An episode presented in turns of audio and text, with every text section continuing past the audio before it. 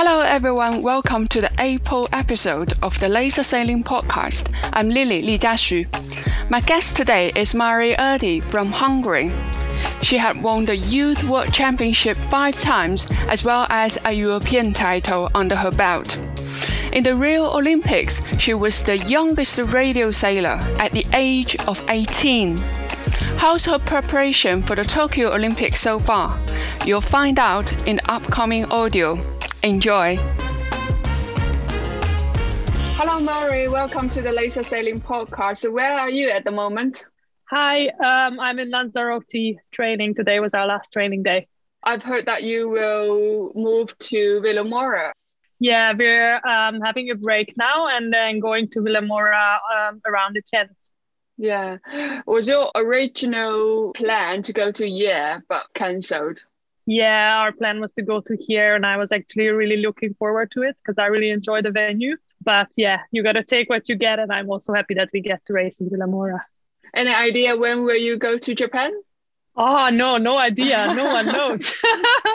it just feels like plan changes all the time. Yeah, every day, every day. I just let Sara, my coach, take care of it. Okay. First of all, let's start the express Q&A. Please get ready. Yeah, I'm ready. First question What's your most memorable event in your sailing career so far? Oh, definitely the Olympic Games in Rio. Even if you didn't make it to the medal race? Yeah, definitely. Because, um, you know, I was 18 and I won a race there, and it was a huge thing for me to be there. And yeah, I really enjoyed it. And tell us those coaches' names that you've worked in the past. Oh, the coaches' names I've worked with. I've had um, József, who's a Hungarian coach who I started in the laser with. Then I had uh, Tamás. Then I had uh, Andreas Giritza, um, Laura Baldwin, um, Ian Ainsley, and then now uh, Sara Winther is coaching me. Mm. Actually, you've worked with quite a few female coaches. What do you think their advantage compared to male coaches? Uh, with Sara, I think we just get along really well and we um, communicate really well. I'm not sure if it's a female thing, but for sure, you know, she has competed uh, in the boat and she understands what I'm going through. So maybe that makes it easier. Mm-hmm. Will she be with you all the way to Japan or she will make a trip back home in between? Yeah, she wants to go home uh, after the Vilamoura regatta. Um, but yeah, we got to see how the plans change and if it's possible. Are you better in predicting persistent wind shift or oscillation ones? Mm. Good question. Uh, I would say persistent. That's hard to predict. Oh, yeah. You need big picture and then observe a bit more. Compare with yeah. oscillation ones, you only need to stare at your compass. At the water. Starting by the pin end or the windward committee boat, which is more challenging to you? Pin end. Why is yeah. that? I don't know. I'm I'm actually pretty scared of the line, so I'm always afraid that I'm over. So yeah, I think in the pit uh, at the pin end, it's usually uh, very crowded and it's very easy to be over because you're you're already back on the boats to leeward. So yeah, I think that's more difficult. In a perfect world, how many Olympics would you like to do in total? Uh, I, I can't say a number, but sure, I would like to uh, win a medal and yeah, just continue as long as I enjoy it. At least three, right? You will carry on to Paris, which is yeah, for sure, for sure. Mm-hmm, mm-hmm. Yeah, I think even uh, even LA is a high possibility. And then Brisbane is that Brisbane, Australia? is it? It's already decided. Oh no, no, it's just very likely to be in Australia. Yeah, then for sure, for sure, I'm gonna go then. Oh uh, yeah, that's a paradise for water sports. And um, name three of your top sponsors. Uh, Sennebogen, OD Hungary, and B Plus, and it's a Hungarian company. Did you or your dad write to them, or they actually approached to you? So Sennebogen, uh, they have been my uh, main sponsor for uh, well, since 2016. Um, actually, we approached them, um, and then I've got a couple of sponsors who I got through um, like sailing uh, connections. Uh, so you know, there are also examples for me approaching them, and there are also examples for them approaching me. It looks like you are very successful in attracting sponsors. Where do you enjoy sailing the most so far? Well, I really enjoy Lake Garda or Portugal. Mm-hmm. Where about in Portugal? Well, I like Vilamoura, uh, and we had uh, youth Europeans in 2015 in Viana do Castelo, and I really enjoyed that. What's the silver lining of COVID lockdown in your experience? The silver lining, um, I think that we still get to sail, but we don't have to travel around so much. I I enjoyed being in one place and being able to do proper work, you know, for for weeks and not having to run around and always pack up and new venue. So I think we can do really solid work. Sure. After the express Q&A to warm up, let's chat about your recent training. You've been in Lanzarote for quite some time, haven't you? Yeah, we started off in January and then uh, we did an almost two months uh, block. And then um, I came back uh, uh like three weeks ago. Um, and then, yeah, we did another three weeks of solid training and some racing. We really enjoyed the venue and uh, I think that we make the most of the situation. How's the condition there? Windy most days or? Oh yeah, now it now it's really windy. I'm actually getting sick of it because it's windy every day. and yeah. quite wavy as well. Yeah, yeah, you can get very nice waves if you just tow out to either west or, or east and you get very nice conditions. Since you're moving to Vilamoura, which is also one of your favorite venues, is the venue there quite different or in some ways they are very similar? To Lanzarote? Yeah. I think in Vilamoura you can get very nice conditions. Like you can get very nice breeze with very nice swell, but you can also get this offshore light wind. So I guess you got to be a little bit lucky there. But I'm hoping for some sea breeze and some nice swell. What's your aim or goal for the next event, which is the European qualification for the Games? Yeah, right now we're working on a couple of uh, things with Sara. So my main goal is to execute those things in racing and just being able to put what we've been practicing into racing. I don't care about the results so much. I'm just hoping that I can put what what I was working on into racing. Can you give us some examples that you've been working on recently it's, it's not a secret. yeah, uh, so we've been uh, putting quite a lot of focus on uh, starting and uh, downwind technique, going like the mindsets, how you got to go get through a big regatta. Um, so, yeah, these things. What would you say is your strongest part of your sailing and as well as your weakest part?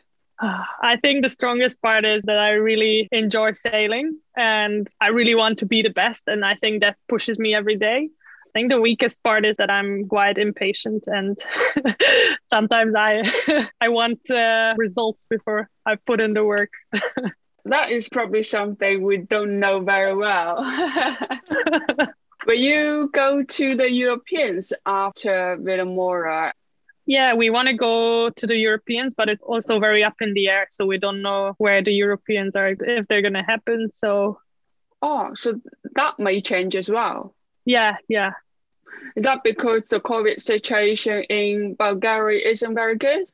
Yeah, I think it's it's not very good, and uh, there isn't. They haven't opened the entries yet, so everybody has applied, but the entries aren't open. So I I, oh. I guess they're yeah waiting to see how the situation changes ideally you would like to do the Europeans before heading to Japan, right? Well, yeah, we are our original plan was that we go to Japan in, in May, but then that's not going to happen. So we got to look for some racing and training opportunities in Europe. And I think uh, as no one can go to Japan, probably everyone is going to go to the Europeans. So that should be some great racing. And have you had any vaccination yet? Oh yeah, uh, just where I flew out here, I got my first uh, shot of vaccine, um, and then I go home and I get my second one. Ah, okay. So, do you feel much more secure now for um, yeah, I don't know. I'm. Uh, I hope that this will help in general. If like everybody gets vaccinated, the situation will get better. I hope. I know that uh, I'm pretty young to get the vaccine so soon, but uh, I hope that, uh, yeah, in general, this will help people to understand that it's safe to get it. And this is the only way out of, of this whole COVID situation.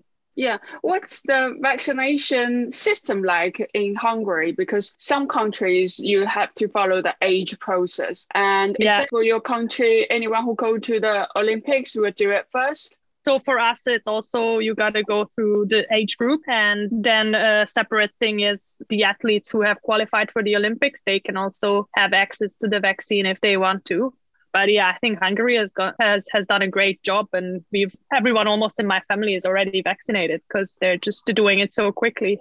That's really good news. And um, I just yeah. heard some athletes in their country because such strict rules by the age group, they had to wait. But the good news is that the IOC is buying some Chinese vaccine. So everyone yeah. who go to the Olympics, they can ask for their country or national Olympic committee to have vaccination.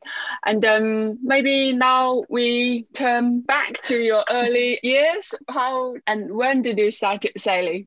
So I started sailing, I think, around when I was 10 in, and it was uh, like an after school activity. Um, and I just uh, went down after school to Lake Balaton and sailed an Optimist uh, two times a week during school days. And then uh, actually the coaches there were like, oh, I think you're pretty talented. You should try uh, racing. And then um, when I was 14, I tried a laser and I really liked it. And then, yeah, in 2012. Yeah, that first year I tried a laser, and then 2013 I started racing.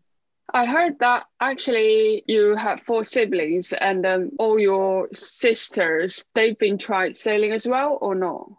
Yeah, we all started together. but and, only you uh, kept sailing to yeah. this day yeah, only I stuck with the sport. Actually, uh, my little sister hates sailing. but I saw some someone's horse riding, and then what yeah. are their hobbies or what are they their interests, even though they're no longer sailing as much as you do? So uh, my family is pretty active. Yeah, my little sister, she does a lot of horse riding and my little brother is really into tennis. And then my two older sisters, they like run a lot, they bike a lot they like to stay active. Wow, that must be the influence from your parents. Well, uh, I don't know. I think it's more like they're not that active, my parents. Oh, really? Oh, but sorry. It, I think it's. uh, I think it's more like uh, me and my siblings. We push each other, and you know, we like spending time in nature and together. It's a fun thing to do for mm-hmm. for a mm-hmm. Saturday or but I'm sure even though your parents are not as active as you do, they must have done a lot to support your sailing career. Can you give us some example of how your parents doing in order to help you reach your sailing dreams? Yeah, so um, early on, it was my dad who was really involved with my sailing, and basically, I think from day one, he saw that I really, I was really into the sport, and I, I really wanted to improve. And basically, he just, um, you know, he saw the best way to go, and he just made it happen. So when I was 14, you know, he sent me off to an international training camp in the middle of the school year, you know, in January sent me off to Malta just because I was like, oh, I want to train. And it was too cold in Hungary to train. So I think he was really good at seeing what the next step was. And that allowed me to improve fast. And then now it switched to more like my mother is more involved with my sailing and she's helping a lot with logistics and communicating with sponsors um, and stuff like that. So yeah, my dad is still there, but my mom is doing more work now. Do they have their own job or yeah my dad works in it and then basically my mom she helps out with my dad's job and then she pretty much helped uh, my campaign as much as she can. But still you improved so fast uh, in the early years uh, by claiming so many world championships in the youth level as well as qualify for Rio games. What would you say were the secrets that makes you improve so fast uh, I have no idea because I, because I had no idea what I was doing. But I guess um, it's loving the sport and wanting to improve. I think those two things are the most important. And of course, you need supporting parents who who will help you achieve your dreams or goals. And then in Rio, you were the youngest radio sailor in the fleet. How was your first Olympic experience? Oh, it was great. You know, I, I didn't really expect to qualify for the games. And, you know, in 2016 Palma, just before the event, I, I went for a run and I was watching the sunset from the top of a cliff, you know, and I was thinking, ah, oh, if I if I don't make it now, I'm gonna have to wait four years. And I guess that's when I really decided myself, you know, because everyone was telling me, Mari, you gotta try and qualify for the games. And, you know, I never really really believed that I could do it. And then I was like, okay, this is my shot. I'm gonna take it and then uh, see what happens. And, you know, that was the first event uh, at a senior level where I where I cracked the top 10. And I think it was just um, yeah, a very big thing for me. And not only you qualify for the games at uh, such an early age, you also won one of the races. Is that the third race? How did you make it? yeah, I think yeah, it was the third race. Yeah, I had a little bit of a shocker on the first day because you know everyone was telling me before the game started. They were like, "Oh, the only thing you can do is like overcomplicate it and be too nervous." So I was like really calming myself down. you know, I think I was a bit too relaxed on the first day of racing, and I wasn't too sharp around mark roundings. And then on the second day, I said, "Oh, it, it's so easy for the people in the front because they just they don't have anyone around them." no one is shout- shouting at them around the mark. So I was like, okay, I'm going to get a good start and then give it my best. And then I found myself leading that third race. And I think maybe you were right behind me. And I was like, okay, just don't look behind. Don't look behind. Just look ahead. And then, yeah, I managed to extend. And it was just, yeah, a really great feeling to cross the line first it was great to pair with you to do the course testing before each day's racing. Who will be your partner this time in Tokyo? Well, I'm uh, working closely with um, Ellie Young, uh, Olsen, and Svenja Weger at the moment. So yeah, we we want to keep our little training group uh, up until the game. So I guess um, we'll do our warm up together there.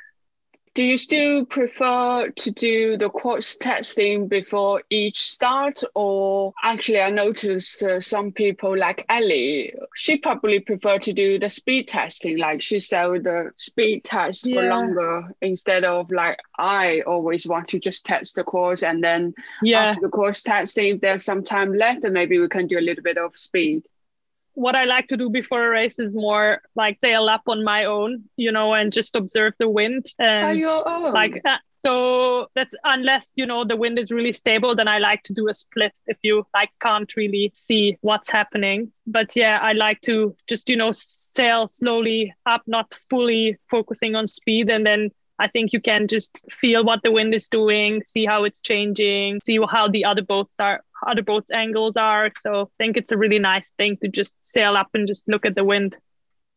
In one of your interviews, I noticed a sentence which I couldn't have agreed with you more. You said that no one is really joking around the boat park during the Olympics. is that one of your biggest observations in Rio?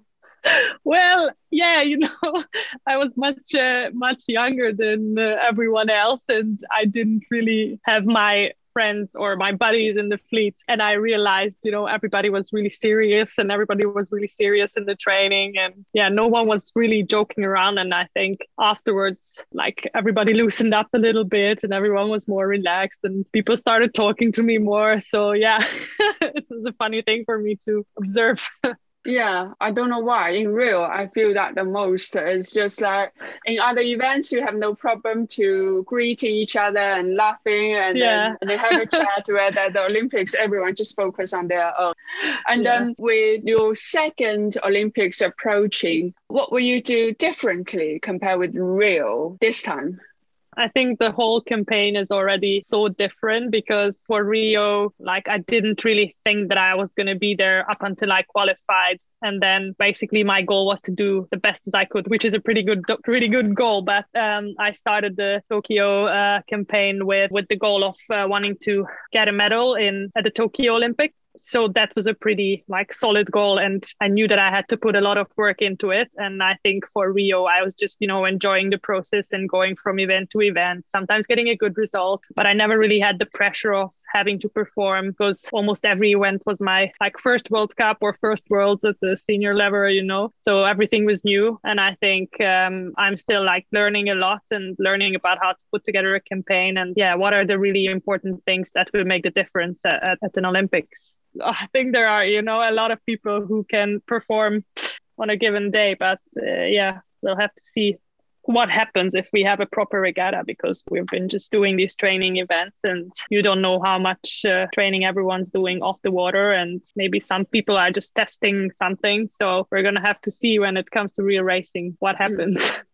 the fleet is much more competitive compared with my period of radio years. And um, it feels like almost top 10 girls all have a chance to claim a medal. And then uh, last year, no, the year before, in the Enoshima World Cup, is that right? You claimed a medal.